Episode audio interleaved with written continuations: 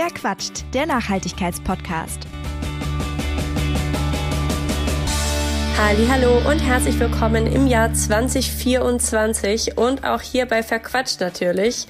Schön, dass du den Weg hierher auch in diesem Jahr gefunden hast. Das freut mich wirklich sehr und ich wünsche euch allen da draußen ein ganz wunderbares Jahr mit viel Liebe, Freude und Gesundheit aber auch mit viel Inspiration, um nachhaltiger zu handeln. Und einen kleinen Impuls in diese Richtung möchte ich euch auch mit dieser Folge von Verquatscht geben, in der ich euch ein Modelabel vorstelle, das ja, vieles anders macht als andere Brands. Und zwar ist das Octopoly.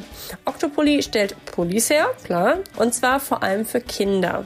Genauer gesagt Mitwachspullis, die also vier Größen lang passen. Wer selbst Kinder hat, weiß, das ist sehr viel wert, denn die wachsen wirklich schnell aus allem raus, was man so kauft.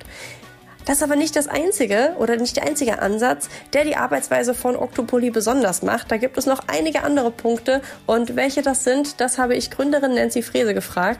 Ja, und was sie darauf antwortet, das hört ihr jetzt und damit wünsche ich euch jetzt ganz viel Spaß.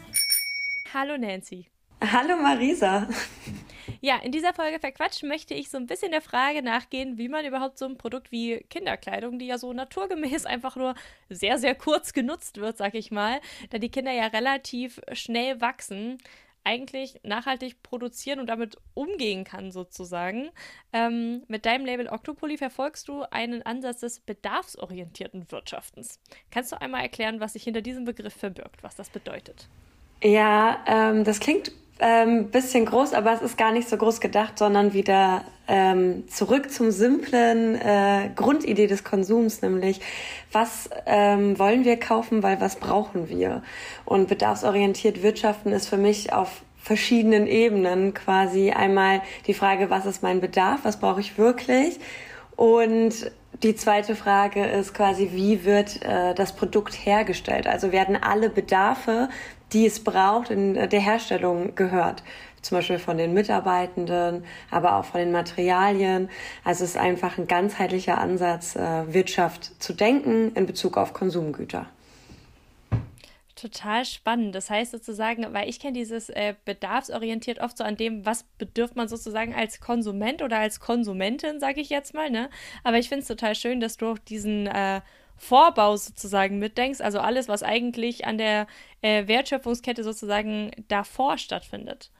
Ich weiß nicht, du bist jetzt natürlich eher, oder Octopolis jetzt eher ein kleineres Unternehmen. Ihr habt jetzt nicht irgendwie Lieferketten mit äh, 70 Zwischenstationen, wo dann die Mitarbeitenden und hier noch Zulieferer und keine Ahnung was beteiligt sind. Aber trotzdem stelle ich mir das ja herausfordernd vor, da auch so von allen Mitarbeitenden die Bedarfe sozusagen mitzudenken, oder? Wie, wie macht ihr das? Hast du da eine spezielle Technik oder ja, also ich habe äh, auf jeden Fall noch nie daran geglaubt, dass nur das Produkt am Ende perfekt sein muss. Also es ist ja einfach oft so, dass Produkte rausgegeben werden in die Welt und die sind dann wirklich besonders äh, ressourcenschonend oder besonders toll, aber es wird halt nicht gefragt, was dahinter steht und wie die überhaupt hergestellt wurden. Und für mich hat ein Produkt einfach auch eine Seele. Und ähm, ja, und ich als Ökonomin oder Unternehmerin möchte halt auch was verkaufen, ähm, was der ganzen äh, Wertschöpfungskette entspricht, hinter der ich stehe. Und das ist natürlich nicht so leicht im Sinne von gerade bei Materialien wie ähm, Stoff, weil dort haben wir immer noch einen unfairen Markt von 98 Prozent, also nur zwei Prozent der Stoffe auf unserem Markt sind bio oder fair. Ähm, da ist es natürlich nicht so leicht herauszufinden, äh, ist das Produkt, was ich jetzt einkauft oder die Materialien wirklich fair. Da arbeiten wir tatsächlich einfach mit zertifizierten Herstellern, wo wir es halt ganz genau sagen können, wo wir halt wirklich wissen, wir kennen deren Lieferkette, die ist komplett transparent. Davon gibt es aber nicht viele. Also wir haben drei Zulieferer, mit denen wir arbeiten äh, bei Stoffen. Und äh, die Auswahl ist nicht groß, aber dafür arbeiten wir eng und gut mit denen zusammen. Genau, und auf der anderen Ebene ist es natürlich das Unternehmerische im Unternehmen, die Menschen, die mit mir arbeiten ja, klar, da gibt es halt viele verschiedene Bedarfe. Da gibt es einen Bedarf an Gehalt, da gibt es einen Bedarf an der Gestaltung von einem Arbeitsort. Und das zusammenzukriegen ist auf jeden Fall herausfordernd, ja. Ja, Nachhaltigkeit im Bekleidungsbereich, das fängt ja eigentlich schon ganz, ganz, ganz am Anfang an. Ich glaube, das ist auch etwas, was vielen nicht bewusst ist und zwar, ist, und zwar im Prinzip ja schon wenn man sich quasi vornimmt, eine Kollektion zu machen und da sozusagen in die Planung geht, oder? Worauf legt ihr denn da beim Design Wert, um da auch eurem Ansatz gerecht zu werden? Also einen großen Unterschied oder wie wir es anders machen als, sage ich jetzt mal, in der konventionellen Mode und was für uns auch schon ein Ansatz ist, ist, dass wir die Farben verwenden, die die Stoffhersteller sowieso in ihrer Kollektion haben. Das bedeutet, wir könnten natürlich als Modelabel auch hingehen und sagen, ab einer gewissen Größe, wir möchten gerne die und die Farben, könnt ihr uns die produzieren. Das kann man schon ab äh, 80 Meter Stoff machen. Äh, das wäre quasi möglich, eigene Octopoly-Farben. Aber wir schauen halt, was gibt es eh, was wird eh schon hergestellt. Also immer dieser Ansatz von, kann ich mich an dem, was eh schon da ist, bedienen. Nicht nur bei unserer Kinderkleidung, wo wir oft mit Reststoffen arbeiten und von anderen Labels und schauen, was ist denn da noch übrig, sondern auch wenn wir neue Ware kaufen, schauen wir, was gibt es eigentlich und sagen nicht, könnt ihr das für uns nochmal extra produzieren. Mhm, und jetzt so vom, ich sag mal, noch mehr, also so dieses Designige. Also vieles ist ja auch oft so irgendwie, da hat man dann irgendwelche Oberflächen, die sozusagen so trendy sind gerade. Ich meine, im Moment ist, glaube ich, dieses Retro-Pal für Fließsachen und, und so, dieses ganz Wuschelige relativ trendy. Also zumindest sehe ich es überall. Oder ähm, eine Zeit lang waren mal Leder-Leggings, erinnere ich mich, oder so Lederleggings, natürlich nur in so Lederoptik, ne? nicht aus echtem Leder irgendwie, super modern. Da gibt es ja doch, also Mode ist ja eigentlich relativ kurzlebig, sage ich jetzt mal. Wie äh, setzt ihr da sozusagen dem etwas entgegen? Okay, ähm, ja genau, auf der Ebene. Du meinst quasi den Trend, also wie man äh, Trends, die ja meistens kurzlebig sein können, es sei denn, sie kommen immer wieder. Ja, wie, wie schafft man Mode, ein Bedarfsgut, was lange halten soll, aber auch lange getragen werden will? Ne? Das ist ja eigentlich quasi die Frage. Tatsächlich ist die Antwort darauf ziemlich simpel. Mich interessieren Trends nicht. ich habe keine Ahnung, was für Trends es gerade gibt. Ich bin absolut keine Trendsetterin in dem Sinne. Wir lieben zeitlose Designs, zeitlose Gestaltung. Ähm, wir experimentieren auch nicht so viel mit verschiedenen Stoffen. Wir bleiben bei, bei viel bei Baumwolle. Also 100, wir machen ja unsere Kleidung aus 100% elastischer Baumwolle. Und ja, einfach ähm, etwas zu gestalten, was, was heute irgendwie überrascht und schön ist, aber in zehn Jahren genauso überraschend schön sein könnte. Das ist halt einfach der Ansatz. Das ist nicht leicht, aber ich glaube, das bekommt man hin, eben wenn man sich auch ein bisschen fernhält von den ganzen Trends. Also ja. Ich will mal sagen, so, ich war vielleicht nie die Trendsetterin, aber ich habe immer einen ganz guten zeitlosen Geschmack gehabt und es kommt mir jetzt ganz gut zugute. Erklär doch mal vielleicht für die Menschen, die Octopoly jetzt noch nicht kennen, wie sieht denn so ein äh, Kleidungsstück von euch äh, aus, wenn man das so beschreiben kann? Weil ihr habt ja doch schon trotzdem, muss man sagen, einen speziellen Stil. Also ich finde, man erkennt die Sachen schon. Ja, also genau, das ist natürlich äh, der zweite Punkt, der extrem wichtig ist, was Zeitloses zu machen. Aber man soll natürlich erkennen, dass es Octopoly ist. Ähm, unsere Kleidung gibt es auch für Erwachsene, nicht nur für Kinder. Und äh, der Octopoly hat bisher immer ein Raglan-Schnitt. Das bedeutet, dass die Naht ähm, am Halsbündchen nicht an der Schulter aufsetzt, sondern vorne am Schlüsselbein. Das ähm, ist einfach ein Schnitt, der wesentlich inklusiver ist. Man kann sich einfach besser darin bewegen, vor allem Kinder, die viel rumtouren, hat aber auch den Einfakt, dass äh, die Kleidung dadurch länger mitwächst, weil nichts an den Schultern einengt. Und äh, unsere Kleidung ist, ich würde sagen, farbenfroh. Wir lieben Color Blocking. Äh, mittlerweile haben wir aber auch ein paar schlichte Uni-Designs oder ein bisschen was ruhigeres drin. Aber ja, also es ist auf jeden Fall, wir bringen Farbe, Farbe in die Modewelt. Und ähm, also, wenn ich das jetzt äh, richtig äh, wahrnehme, sozusagen, eure Kleidung ist auch Unisex, oder? Das ist ja auch nicht so das, was noch äh, normal als normal gilt, sozusagen in der, in der Modebranche. Absolut, ja. Ich vergesse das immer dazu zu sagen, weil für mich das so selbstverständlich ist. Genau, wir haben damals gegründet und für uns war das irgendwie total klar, genderneutrale Kleidung zu machen, weil ich noch nie verstanden habe, äh, warum man eigentlich Kinderkleidung unterscheiden muss zwischen Junge und Mädchen, weil wenn man vom Schneider in ein Handwerk ausgibt, gibt es da gar keinen Unterschied. Also bis Kinder in die Pubertät kommen, gibt es keinen signifikanten Unterschied in, dem, in den Körperproportionen. Und wenn ich ähm, die Schnitte konzipiere, dann äh, muss ich darauf keine Rücksicht nehmen. Also war das für mich irgendwie gar keine Frage. Und dann sind wir losgestartet als Octopoly und wollten halt ein cooles Slow Fashion Label sein. Und dann sind die Leute aber total drauf abgegangen, dass wir Unisex sind. Und dann haben wir erst verstanden, krass, weil wir ja den Markt auch nicht so kennen. Also wir sind wirklich, wir haben Octopoly gegründet, weil wir Lust auf das Produkt hatten. Wir hatten einen Bedarf dahinter, Kleidung zu machen, die lange mitwächst. Wir wollten ein Unternehmen bauen, was einfach wirklich ganzheitlich wirtschaftlich denkt. Und auf einmal sagen alle, wow, ihr seid Unisex. Und dann sind wir in so eine Schiene rein, die wir vorher gar nicht angepeilt haben. Aber ja, super happy und äh, gelten jetzt so als das neue Unisex-Label und bin ich, ja, das sind wir gerne. Also Unisex aus Überzeugung, nicht aus Marketinggründen. Mhm. Du hast jetzt gerade eben schon ein äh, spannendes Schlagwort genannt, was ich äh, auch gerne mal besprechen würde, und zwar das Thema mitwachsende Kleidung oder Kleidung, die lange passt. Mal ganz äh, provokant gefragt, ist sie dann nicht einfach ziemlich lange zu groß? Das ist nichts Neues, was wir groß erfunden haben, sondern wir haben uns an äh, alten Ideen eigentlich aus dem Schneider in Handwerk bedient. Und zwar haben wir den Ragleinärmel, den ich ja schon erwähnt hatte. Das bedeutet, man hat keine störende Naht auf der Schulter. Wir haben einen Ärmel, den man umkrempeln kann. Dort ist ein Innenfutter drin, sodass, wenn man das, den Pulli krempelt, das einfach eine schöne andere Farbe hat, weil Kinder finden halt Krempel manchmal nicht so toll. Und ähm, das hält auch äh, durch das Innenfutter super gut und rutscht nicht immer runter. Und in der Länge sind sie je nach Wachstumsphase ein bisschen oversized.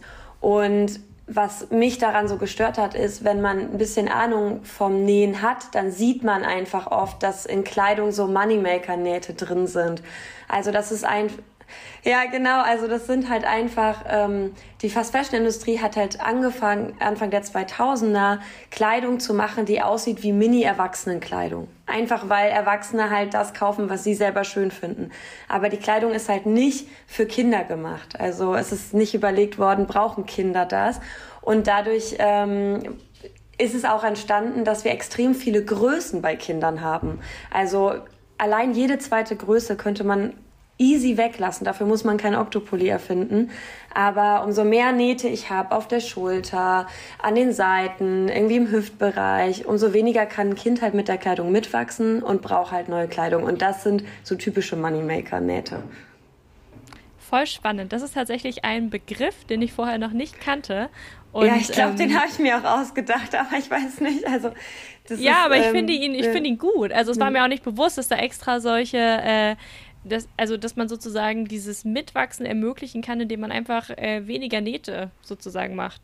Was natürlich voll Sinn ergibt, aber ähm, war tatsächlich etwas, ich habe, ich nähe nicht selber, ich mhm. habe nichts mit diesem äh, Handwerk sozusagen zu tun.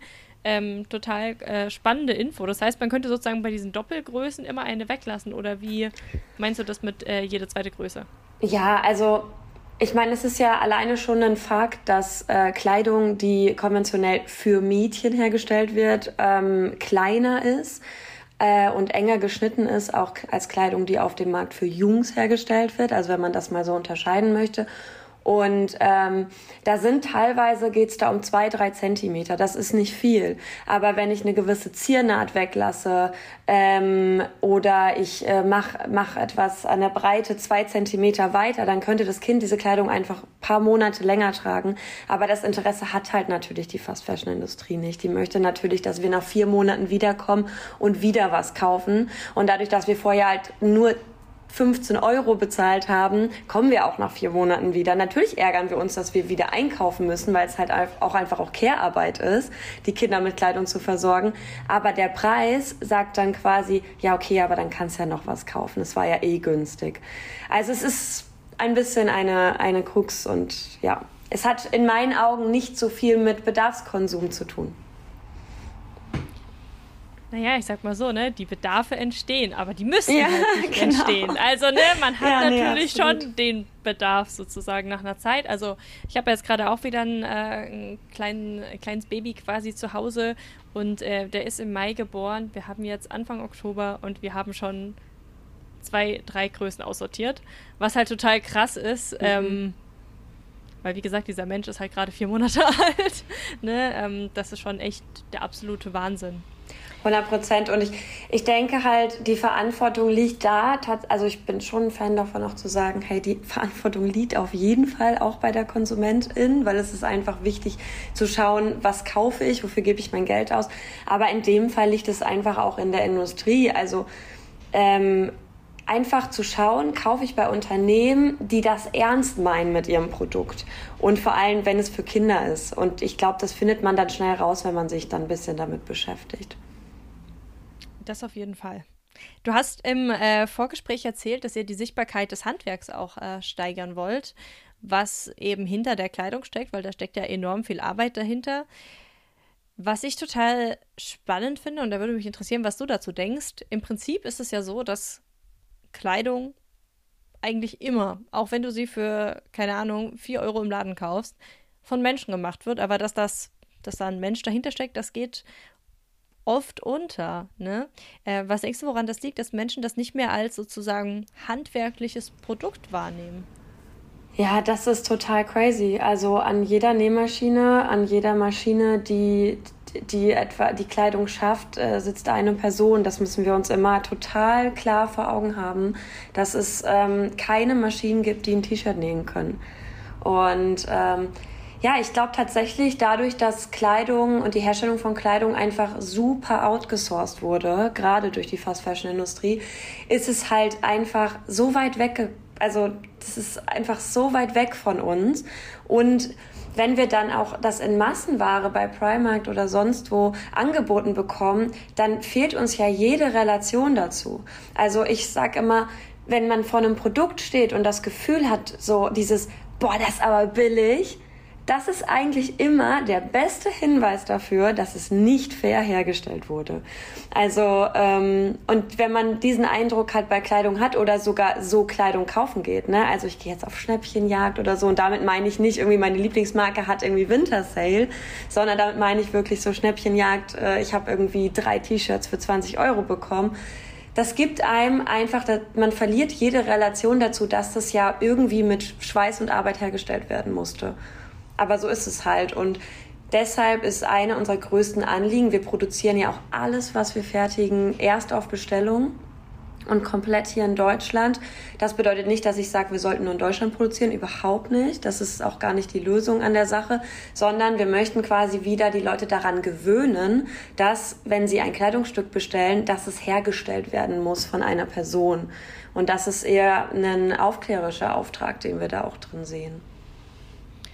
Wie ist denn das eigentlich? Also ich meine, dadurch, dass ihr sozusagen in Deutschland äh, stationiert seid, sage ich mal, und ähm, eben, wie gesagt, ein Produkt von Hand fertig, da ruft ihr natürlich ganz andere Preise auf, als das jetzt äh, ein H&M oder ein Zara tut für Kinderkleidung. Ne? Wie reagieren ja. da so die Menschen drauf? Und äh, war oder ist es da schwer für euch sozusagen eine Akzeptanz zu erreichen? Müsst ihr euch da viel erklären? Ähm, also es ist bei uns ein bisschen speziell, weil das Preisproblem habe ich definitiv von Anfang an wahrgenommen, weil ich ein Produkt herstelle, das ich mir selber nicht hätte leisten können oder was sich meine Mutter selber nicht hätte leisten können. Und deshalb sind wir bei Octopoly von Anfang an den Weg gefahren, dass wir gesagt haben, diese Produkte dürfen nicht einen Preis haben. Es darf nicht wieder die Person, die sowieso genug verdient und sowieso nur fair und nachhaltig kauft, dann aber statistisch sogar den höheren, größeren Footprint hat, ähm, unsere einzige Zielgruppe sein, sondern wir möchten wirklich Slow Fashion für alle machen. Wir möchten allen Menschen die Möglichkeit geben, Kleidung zu kaufen, die fair und nachhaltig hergestellt wurde. Und deshalb gibt es bei uns ein solidarisches Preismodell. Das heißt, man kann zwischen drei Preisen wählen. Ähm, manche zahlen mehr, damit andere weniger zahlen können. Und äh, der niedrigste Preis bei den Kids-Pullis ist 40 Euro. Das bedeutet 4 Euro pro Größe. Und da kommt auch kein Fast Fashion mit.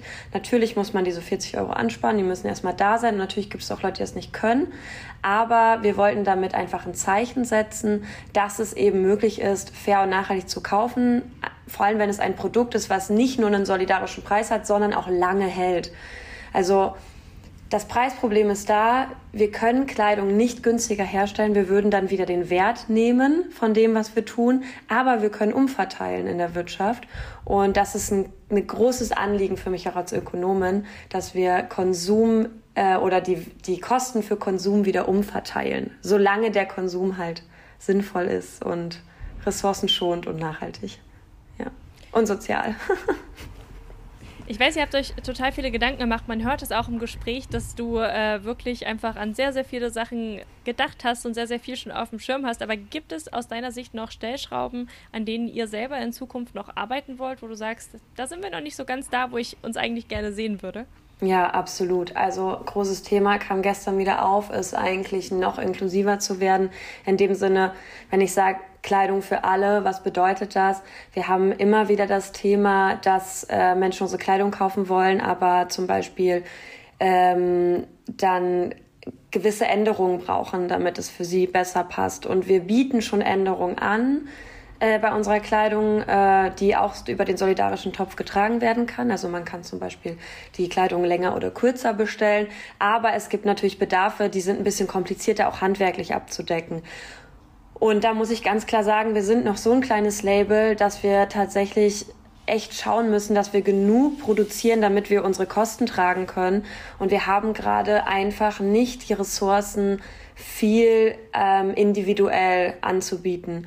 Da möchten wir aber hin. Also ich möchte, also in mein, mein Traum ist, dass eigentlich Octopoly der Mittelstand von morgen wird, dass es ein Ausbildungsbetrieb ist äh, und dass wir ein Unternehmen sind, das verschiedene Abteilungen hat und das einfach wirklich Kleidung für alle denkt und auch für alle anbietet und dass sich dann wirklich über, sage ich jetzt mal, das Standardprodukt auch diese Sachen mitfinanzieren lassen, wie dass es einfach Menschen gibt, die besondere Bedarfe haben, aber dadurch nicht extra viel immer mehr zahlen müssten. Also das ist natürlich auch so eine Frage. Ne? Ich kann natürlich jeden extra Wunsch erfüllen, aber kostet halt unheimlich viel Geld meistens. Äh, ja, es ist äh, schwierig. Also da sind wir noch nicht da, wo ich sein möchte. Definitiv. Genau, vielen, vielen Dank für den Einblick in dein Unternehmen und dass du auch so ein bisschen uns einen Einblick gegeben hast in das, was vielleicht noch nicht so ganz rund läuft. Auf jeden Fall eine sehr, sehr coole Geschichte und ähm, ich verlinke alles zu deinem Label in den Show Notes und in der Beschreibung dieser Folge und sage danke, Nancy. Danke, danke für die Einladung. Es hat mir sehr viel Spaß gemacht. Dankeschön. Das war's bei Verquatscht. Mehr Informationen zu den GesprächspartnerInnen findet ihr in der Beschreibung dieser Folge. Falls es euch gefallen hat, würde ich mich sehr freuen, wenn ihr eine Bewertung hinterlasst oder euren Freunden von dem Podcast erzählt und damit hoffentlich bis zum nächsten Mal. Verquatscht, der Nachhaltigkeitspodcast.